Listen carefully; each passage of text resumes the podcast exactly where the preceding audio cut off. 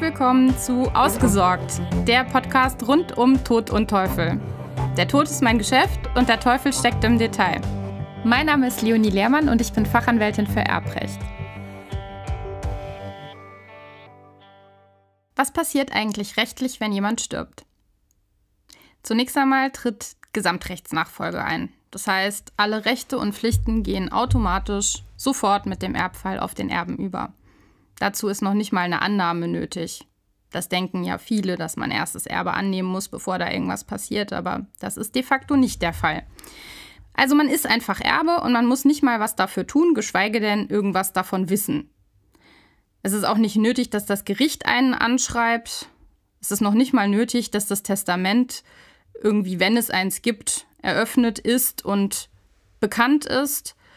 In aller Regel von der Reihenfolge her wird es so sein, dass wenn ein Testament oder ein Erbvertrag da ist, dass das dem Gericht zur Kenntnis gebracht werden muss. Wenn es schon bei Gericht liegt, umso besser. Das Gericht wird dann das Testament oder die letztwillige Verfügung eröffnen und das Testament allen Beteiligten zur Kenntnis bringen. Darauf kann man sich allerdings nicht verlassen, dass das auch wirklich alles so seinen Gang geht, denn es wird schon auch mal jemand vergessen, der eigentlich zu beteiligen wäre. Es gibt auch keine offizielle Verlesung wie in amerikanischen Filmen, wie man sich das manchmal vorstellt, dass dann alle geladen werden und da erzählt einer, wie dann das Erbe zu verteilen ist. Das ist nicht der Fall.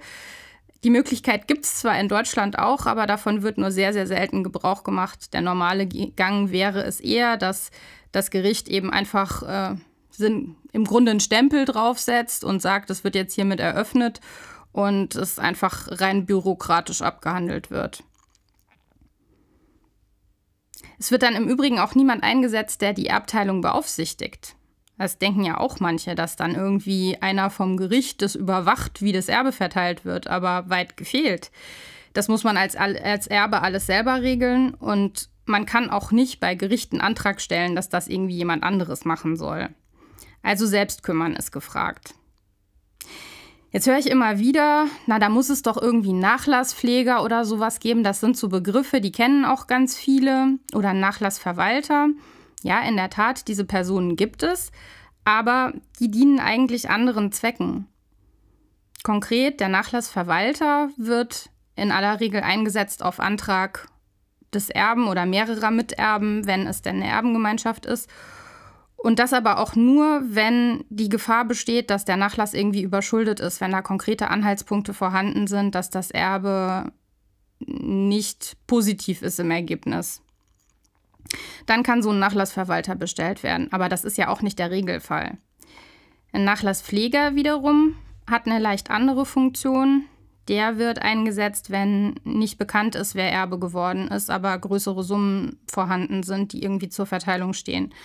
Dann wird normalerweise durch das Gericht ein Nachlasspfleger bestimmt, der gezielt damit beauftragt wird, zu ermitteln, wer denn die Erben sind. Oder aber ein Nachlasspfleger kann auch einfach zur Sicherung des Nachlasses eingesetzt werden. Wenn die Erben nicht geklärt sind oder wenn mehrere Erben potenziell in Betracht kommen, wird das auch häufiger gemacht. Auf jeden Fall ist der Nachlasspfleger letztlich auch nicht dafür zuständig, einen potenziellen Erbstreit unter den Erben zu verhindern oder irgendwie zu vermitteln. Dann gibt es noch den Testamentsvollstrecker. Den, da denken auch viele, dass man den ja nutzen könnte.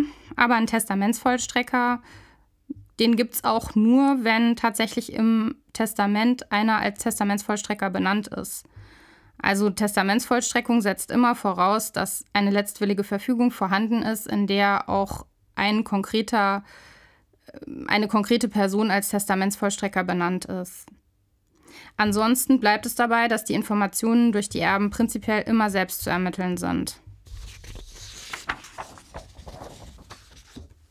Das ist häufig gar nicht so einfach und zwar erst recht dann nicht, wenn es eben gerade kein Testament gibt und keinen Erbvertrag, kein gar nichts. Denn dann muss man normalerweise als Erbe erstmal seine gesetzliche Erbfolge nachweisen. Das wird typischerweise durch die Beantragung eines Erbscheins der Fall sein. Ein Erbscheinsantrag allerdings setzt voraus, dass man bestimmte Urkunden hat.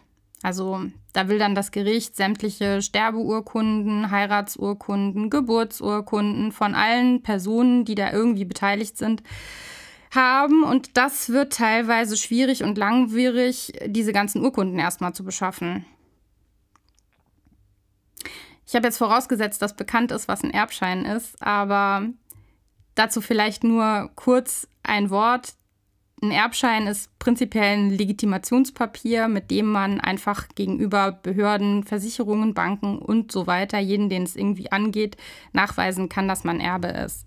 Im Grunde handelt es sich um ein reines Stück Papier. Aber letztlich bleibt, dass die Beantragung eines Erbscheins nach gesetzlicher Erbfolge in aller Regel recht kompliziert ist. Manchmal glaube ich sogar, dass der Staat dem Trauernden über die Trauer hinweg hilft, indem er ihm einfach keine Zeit dafür lässt. Eben weil man beschäftigt ist mit dem Sammeln von Urkunden und mit dem Zusammenstellen von irgendwelchen Dingen, die man aus formellen bürokratischen Gründen braucht. Weil das alles so furchtbar lange dauert und total nervig ist, heißt es frühzeitig kümmern. Also daher auch hier an dieser Stelle mein Appell, macht ein Testament, kümmert euch drum und nehmt euren Erben damit die Arbeit ab. Wenn euch das jetzt interessiert hat und gefallen hat, dann würde ich mich total freuen, wenn ihr mir eine Rezension hinterlasst. Bewertet meinen Podcast und schreibt mir auch gerne eure Themen, die euch bewegen, damit ich sie in meinem Podcast verwenden kann. Danke!